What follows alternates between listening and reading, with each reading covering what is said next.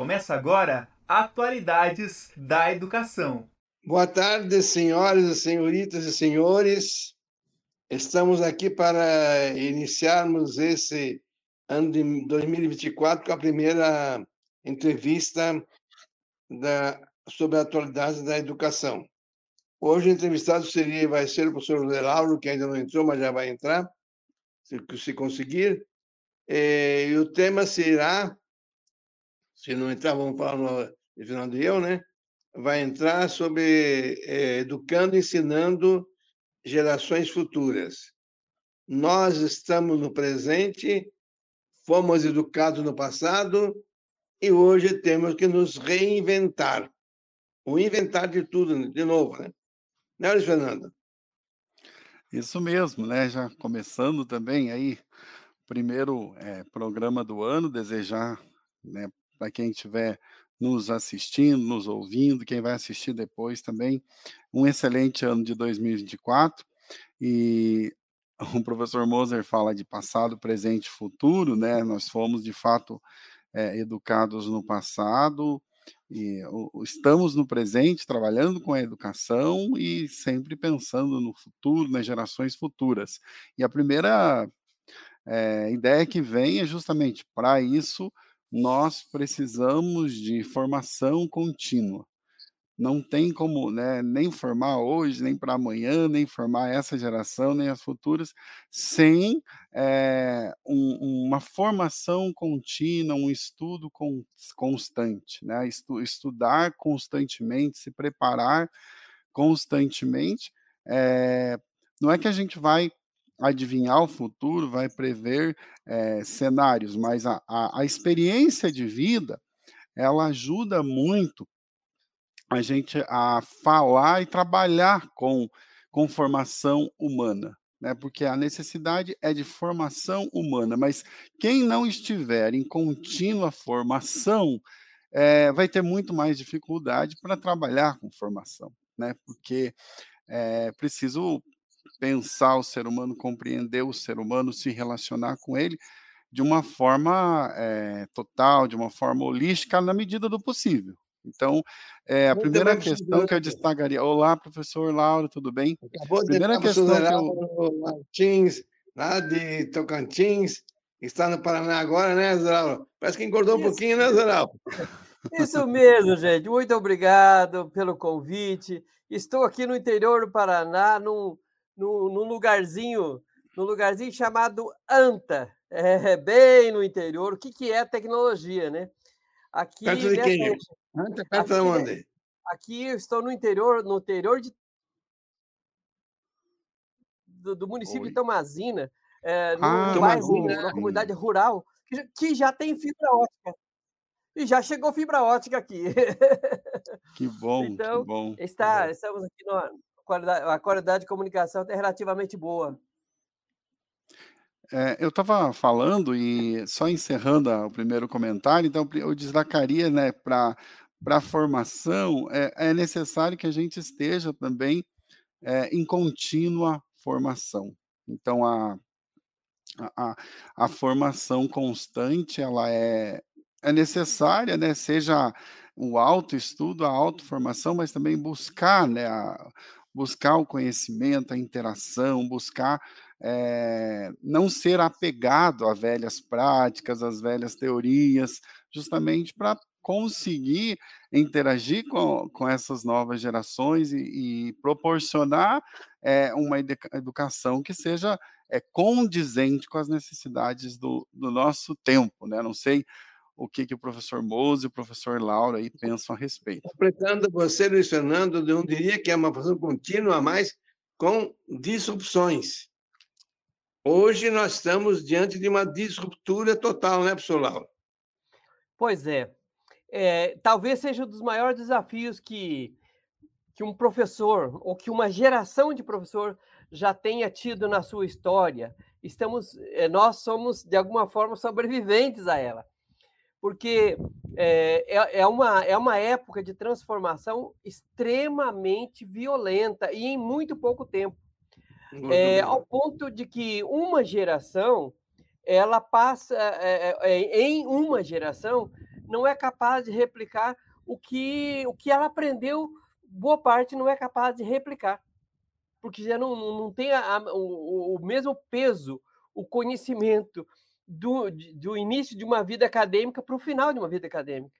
É, é uma situação em que nós nem sempre paramos para pensar, mas, de alguma maneira, é um tempo em que nós precisamos estudar a, a, o movimento, estudar a transformação desse tempo, se quisermos, de alguma maneira, contribuir para esta transformação a qual estamos vivendo.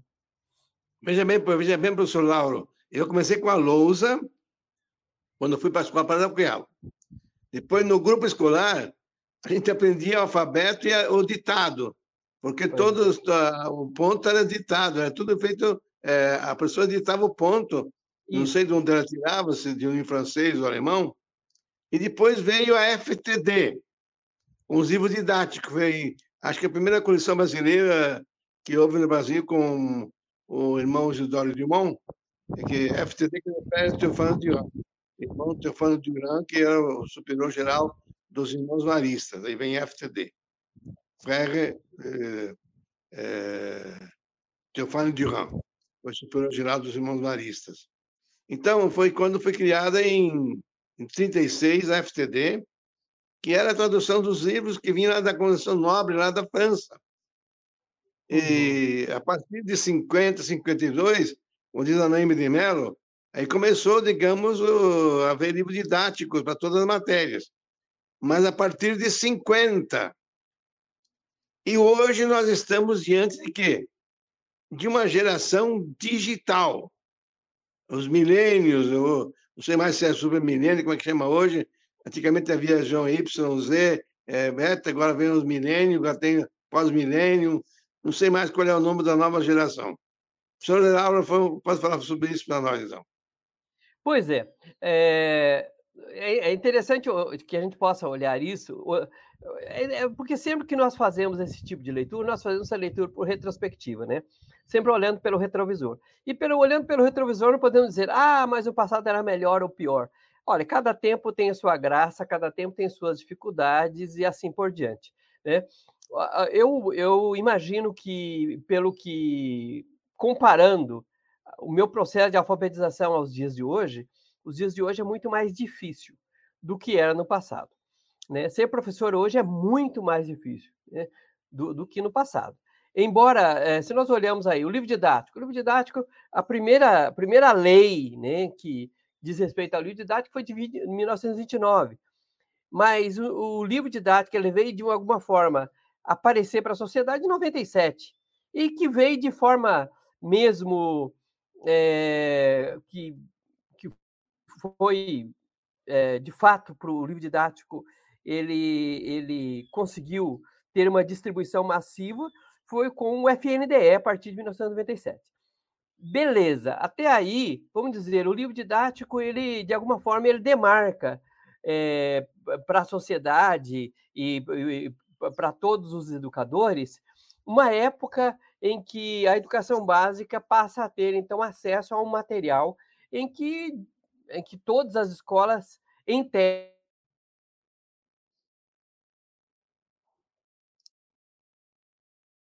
Beleza, maravilha. Porém, é, é, nós passamos aí agora a um tempo em que está muito difícil trabalhar com livro didático. Primeiro, nós temos uma geração de jovens que não consegue fazer essa leitura linear. Né? É uma leitura de crianças e jovens que, que desde a primeira infância está de alguma forma disponível para eles nessas redes sociais uma leitura é, uma leitura extremamente reduzida, né? Uma leitura que é, parece apenas leitura de títulos, né? É, parece que o que predomina não só na, no Twitter é o que de alguma forma o Twitter pregou uma, criou aí uma, uma classificação de leitores, né? Não consegue ler acima de 144 caracteres. Então veja só, como a pergunta que nós temos que fazer hoje é como trabalhar com essa geração de jovens, de crianças e jovens que não consegue ler. Porque o grande desafio é não há como aprender lendo apenas é, títulos. Não há como aprender é, lendo é, tópicos soltos. Não há como aprender fazendo leitura como se fosse antigamente que se fazia por meio de, de história em quadrinhos. Bom, isso dá acesso a um volume muito pequeno de informação. Então, essa construção do conhecimento, que exige tempo, que exige é, um, um, um, apego a essa necessidade do conhecimento, essa juventude não, não, não está vivendo este momento. Né? E aí nós não conseguimos, com a nossa retórica, convencê-los a fazer, a fazer aquilo em que, na nossa cabeça, é a coisa certa. Então, nós temos que descobrir.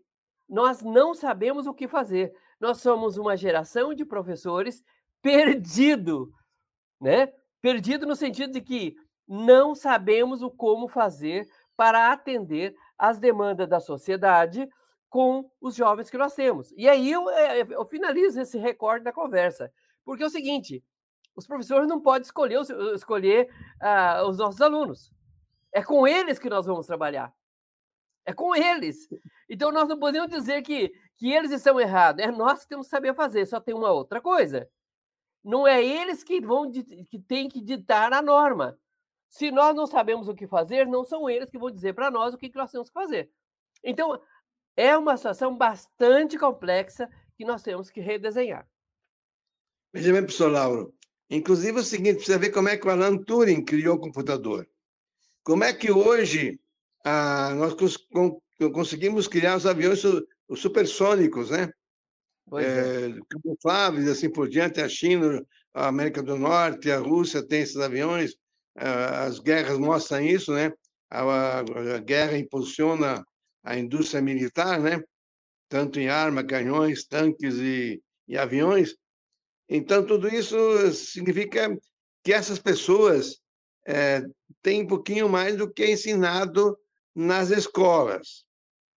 Porque no meu no tempo que eu estudei, a partir de 46, os livros tinham duzentas e poucas páginas e não tinha figurinha, a letra pequena. Hoje é um livro de, de 50 páginas com letra é, a, 14, né? Parece que assusta os alunos. Nós podemos ler em meia hora, mas eles não conseguem ler nem uma página em uma hora porque falta vocabulário, vocabulário, né? A pessoa não, é. não conhece mais o vocabulário. Pois é. Inclusive, aconteceu um caso de doutor que não entendia o que era deferência. É, é muito diferente para ele.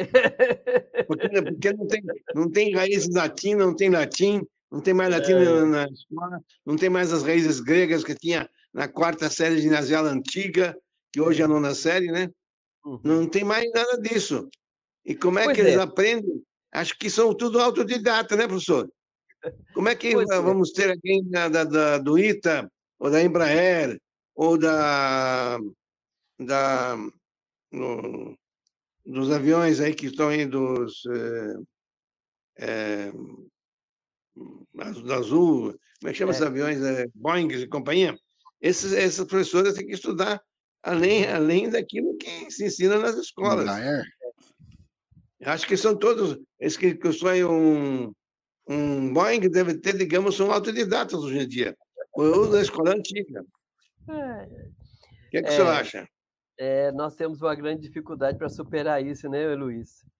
Temos. A, a, bom, eles, o conhecimento técnico né? Ele está disponível, as pessoas dominam, ele é, ele é, ele é transmitido e, e hoje tem as máquinas produzindo máquinas também, né? Temos que é. considerar isso, os algoritmos, né? Uma fábrica de carro e uma, provavelmente na fábrica de avião isso também está presente, né? As máquinas já é, esses trabalhos que são que são aí é, rotinas, né, que são praticamente é, sequências de passos, né, então são algoritmos conseguem fazer isso. O que é preciso é trabalhar é a criatividade, né, para não ficar fazendo sempre o mesmo. E é essa questão que o professor Lauro tocou, né, da, da atenção concentrada, da leitura linear. Então, se nós não temos isso, agora, até essa semana eu ouvi uma psicóloga né, falando sobre isso, e ela disse: e se um aluno perguntar para você, tá bom, professor, eu quero prestar atenção, o que, que é prestar atenção? E aí, como é que eu vou explicar para o aluno o que, que é? Tem que, ela falou, agora nós estamos trabalhando com jovens, com gerações, que nós temos que explicar tudo, inclusive isso. O que, que é prestar atenção? Olha, foca em uma coisa. Por quê? Porque a, a, a vida na internet, as redes sociais, né, os videogames, os jogos, é uma avalanche de informação, é letra, é desenho, é número, é movimento. Então, isso faz com que o nosso é, cérebro também é, aprenda a conviver com essa forma. Mas é quando precisa de uma leitura para um aprendizado, uma leitura constante, uma leitura que é, é, de mais de 10 páginas até, ou três, quatro parágrafos, aí eu já não, quer dizer, o meu cérebro não aprendeu, eu preciso. Aí ela diz, então, assim, se for criançada, se for para prestar atenção, um minuto, vocês conseguem? Então vamos começar com um minuto, depois dois, depois três, depois cinco, depois dez, enfim, é, encontrar caminhos, né, para não ficar perdido, como o professor é, Laura acabou de, de explicar e também tem que contar com auxílio de, de outros profissionais, né? inclusive é, da psicologia, né? por vezes vai precisar, é, muitas vezes precisa de terapia também, porque hoje já se fala em demência digital, justamente por conta desse é, uso excessivo de telas, de jogos. Não é que isso é ruim, que nós vamos acabar, que nós vamos ser tecnofóbicos, né? mas é tem que encontrar, tem que colocar limite, tem que encontrar é, uma medida né, para se trabalhar com essas tecnologias, mas ao mesmo tempo é, não é, trabalhar ou, ou é, se relacionar com elas de maneira que elas provoquem é, o adoecimento né, do ser humano. E, e, o problema é que é o adoecimento das crianças, o adoecimento do adolescente, jovens, suicídio, porque daí eu estou lá na rede social, meu amigo conseguiu é, é, ter um óculos lá 3D, eu não posso ter, então eu vou ficar deprimido por causa disso. Ou então o jovem profissional lá, que até teve aquele caso né, dos advogados aí que ficou bem conhecido. Então, se num ano eu não consigo colocar meu nome lá nos sócios, né, eu já brigo, já saio no soco como o outro, porque eu não conseguia, ou seja, a, o problema também das é, habilidades cognitivas e principalmente socioemocionais, né? Porque o, a, o, o, contato excessivo com a tecnologia também torna a gente mais ansioso, irritado, e aí para trabalhar tudo isso, então é, é, é, preciso colocar limites, né? Buscar formação, colocar limites e uhum. trabalhar o aspecto humano, emocional vai ser cada vez mais fundamental. Pois é, eu, eu... Nós temos hoje o chat GTP e a IA. O problema, tudo bem, está na mão. Mas quais são as perguntas que nós vamos fazer ao chat GTP, a IA, para, digamos, planejar a arquitetura ou a estrutura de um prédio? Lógico que os engenheiros hoje, que planejam a estrutura de um prédio desde, desde a, o alicerce, está tudo por internet. Mas eles precisam saber onde procurar e o que procurar e como perguntar. É. É, e mas aí, perguntar não, não, é intuitivo, né, professor Lauro? É aí, ah, mas aí está. Eu vou uh, relatar aqui um, um acontecido do final do ano passado com a minha filha, que está na fase de conclusão do curso de engenharia de alimentos. E, e, ela, e ela pegou uma prova pegou uma prova é, de conclusão de uma disciplina, né, uma das disciplinas mais complicadas do curso, e a professora e a professora é, é, é deu a prova pela manhã. Eles trabalharam lá algumas horas, o turno da manhã, e elas é, levou a prova para casa para entregar no outro dia. Bem, a priori, que, que nós diríamos? Pô, vai, pegar IA, vai fazer tudo. Olha, aquela professora está de parabéns.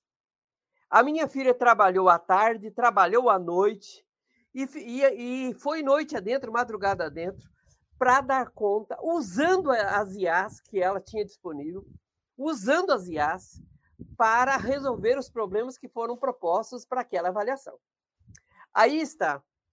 Quando nós, aquele tipo de questionamento que nós fazíamos no passado para os nossos alunos, é, eles não servem, porque aqueles já vem pronto, né? Já vem pronto. Por exemplo, é, resumo do livro X. Olha, já não vai adiantar mais nada. Já, já não vai adiantar mais nada, né?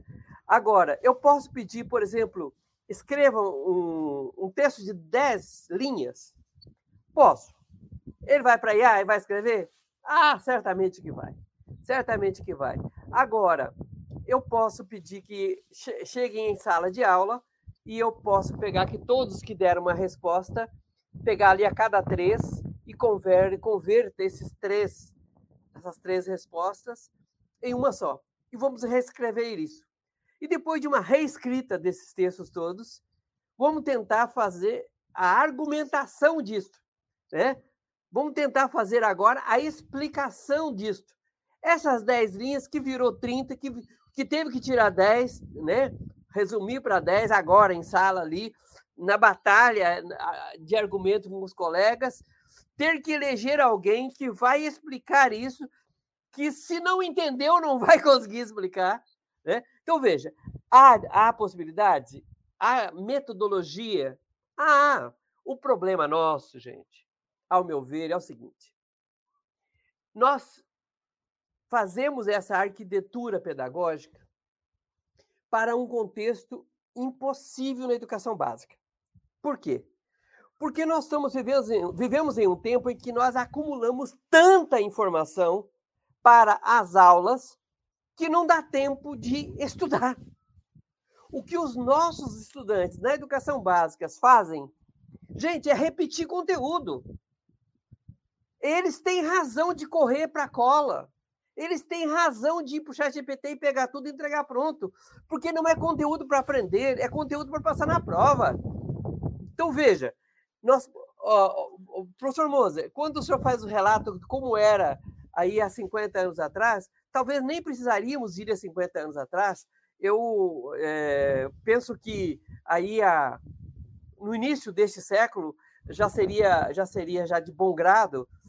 Quanto mais atrás seria seria melhor ainda nesse aspecto, porque é o seguinte: antes se ensinava o fundamental, né? A educação básica ela tinha por obrigação trabalhar com aquilo que era realmente o básico.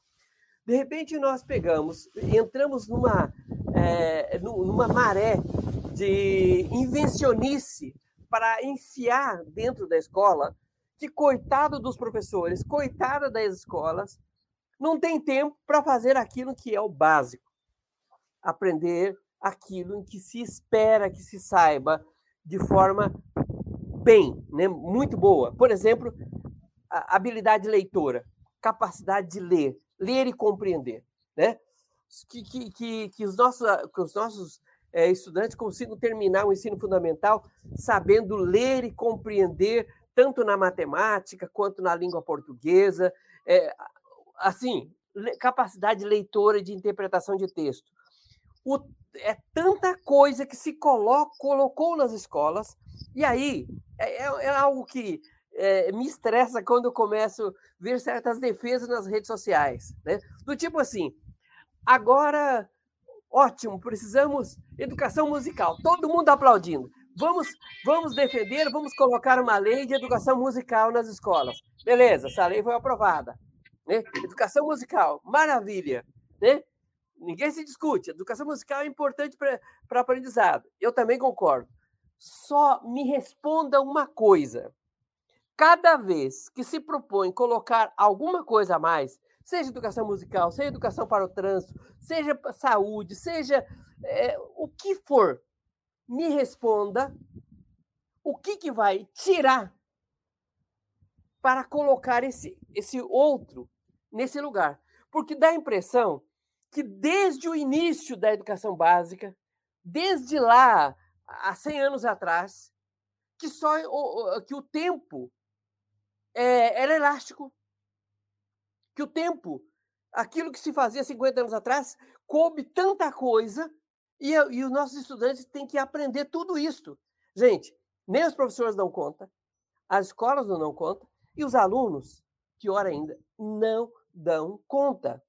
Há um excesso de informação na escola que não dá tempo de aprender e há um excesso de informação nas redes que isso aí nós não temos como policiar, porque isso é do cotidiano deles.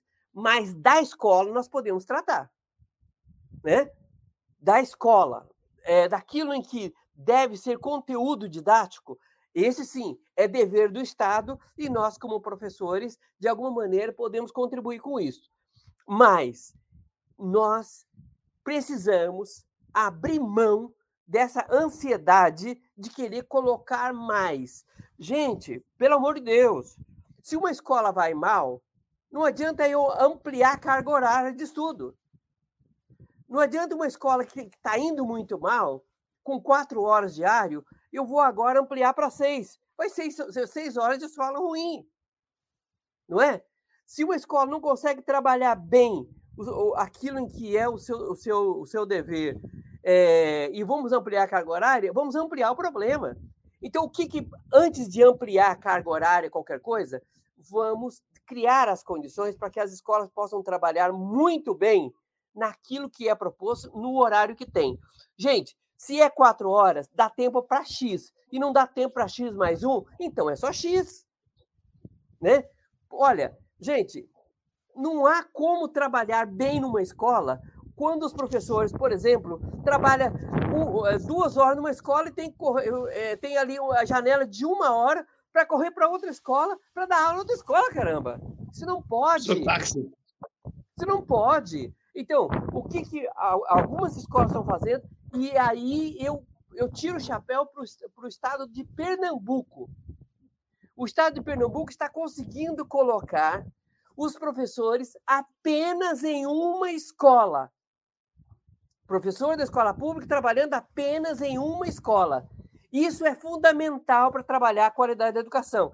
Se nós conseguimos organizar muito bem a gestão, a gestão da escola, se nós conseguirmos a escola ficar boa, para um turno. Ah, daí podemos pensar em ampliar a carga horária, ampliar o tempo na escola de uma escola boa. Mas ampliar o tempo na escola de uma escola ruim ampliar o problema. Boa observação, Laura. Exatamente isso. Inclusive, a rotatividade do professor é fundamental, né? Antigamente havia apenas um professor para, para, para os quatro fundamentais. É. Isso acontecia muito na roça, na zona rural, né? Isso. O professor dava aula para as quatro séries juntos. É. E Depois, é, feriados também. Um, um, um professor para cada série, dois no máximo. E hoje existe um para cada matéria. Então o aluno fica perdido, porque o que aprende em física não aprende em química, o que aprende em química não aprende em matemática, biologia e etc e tal há toda uma, uma mixórdia que os professores não se entendem e os alunos menos ainda, os professores não conversam entre si. Não dá tempo, Porque né? Não tem tempo, não tem tempo. Não tem tempo. Não tem como fazer isso. Então, olha, vamos seguir o que tá, como está na natureza e como está na sociedade. A vida social separa do pensar a vida social? A história separa da vida social? a linguagem, a nossa, a, a nossa estratégia de comunicação separa da história das pessoas? Na natureza, a química separa da biologia? Na natureza, a física separa do quê? Gente, quanto mais nós separamos em, em caixinhas, mais nós é. estragamos o processo. Pensamento cartesiano. Isso! É, Esse cartesianismo estragou. Né? É o cartesianismo, né? Cartesianismo na educação, na sociedade, na ciência, né? Tanto... 300, 400 anos, né?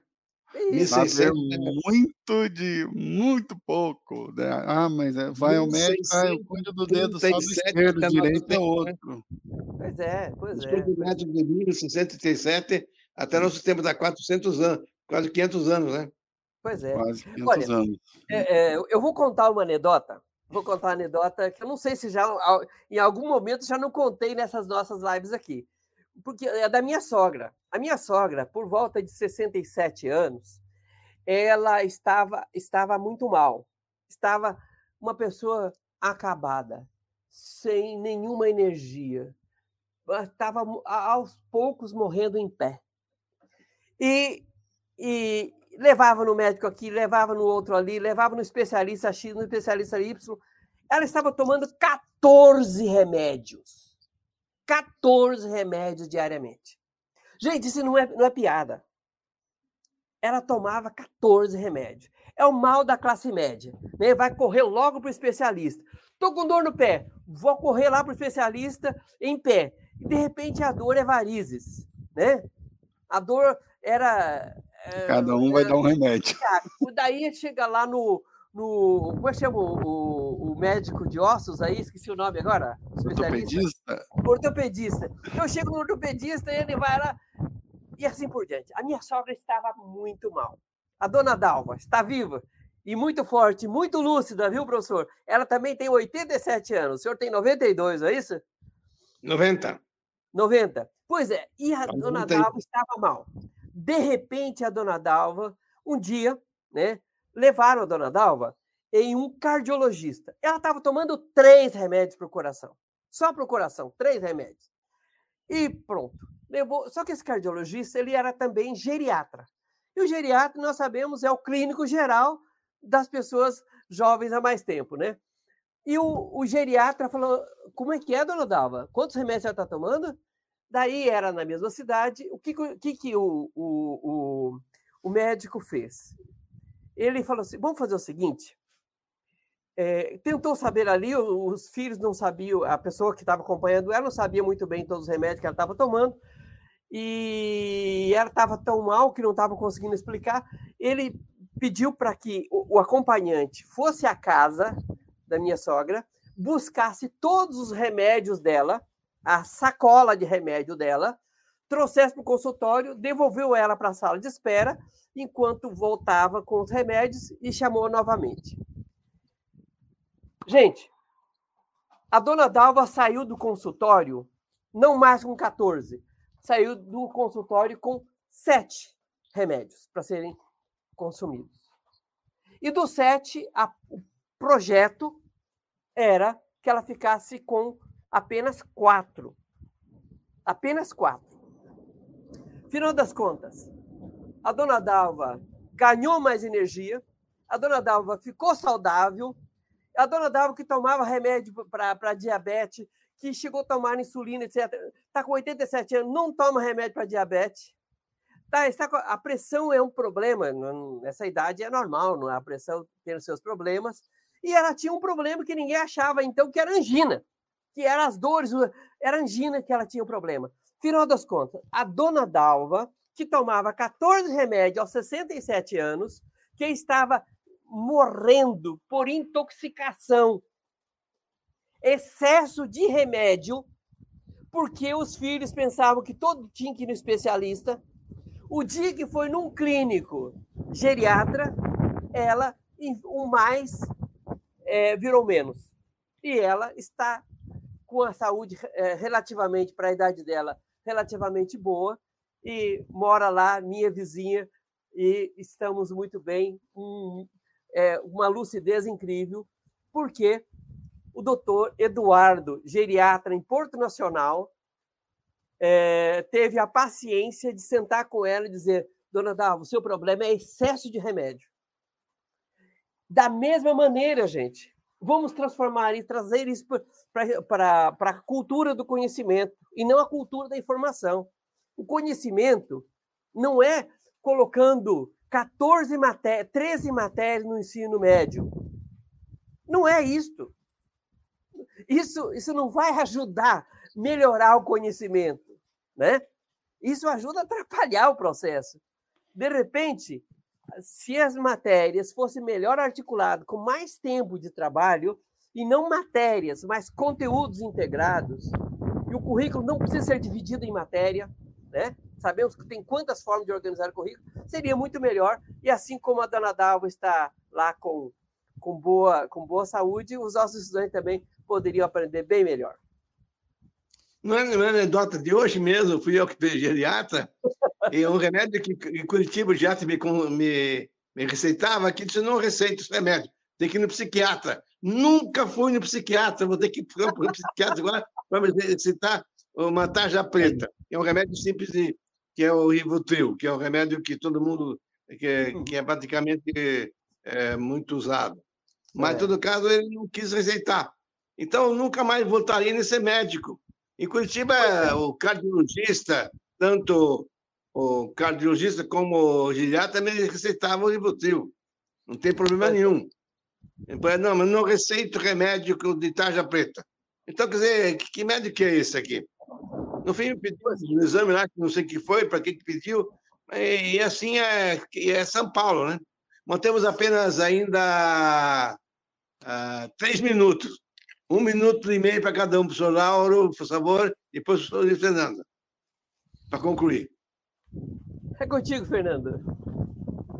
Olha, de eh, agradecer, né, pela oportunidade de participar com vocês, ouvir o professor Lauro, o professor Moser, é sempre muito é, aprendizado, dizer que estou plenamente de acordo também com, com, com essa perspectiva de que não adianta inchar mais o currículo, inventar moda na, na escola, né? Seja com matéria, seja com tecnologia. É preciso fazer bem feito aquilo que de fato é necessário, é, é fundamental para a vida, né? para o aprendizado acontecer. E eu procuro também né, trabalhar nessa perspectiva, o esforço, os cursos, a, as teses, as dissertações que, que eu oriento, eu procuro trabalhar também nessa perspectiva e sempre também na perspectiva é, humanista. Veja bem, na próxima vez, na outra, daqui a 15 dias, vamos convidar de novo o Lauro e o Fernando para falar sobre o currículo das gerações futuras. Lauro, termina então suas, seus conclusões finais. Muito obrigado pelo, por essa companhia nessa tarde de vocês. Olha só onde é eu estou, olha. Estou na beira do mato, literalmente. Inclusive, eu tenho, eu tenho, que entrar porque está começando uma chuva. Muito obrigado mais uma vez e fico à disposição para que a gente possa continuar essa conversa. Daqui a 15 dias você vai estar em Palmas, né? Talvez, talvez. Tá bom, então. Obrigado então, a todo mundo presente, que estão presentes. Obrigado pela atenção, pela honra da atenção. E até a próxima quarta-feira, se Deus quiser, com o Neri, falar sobre IA, IA e etc.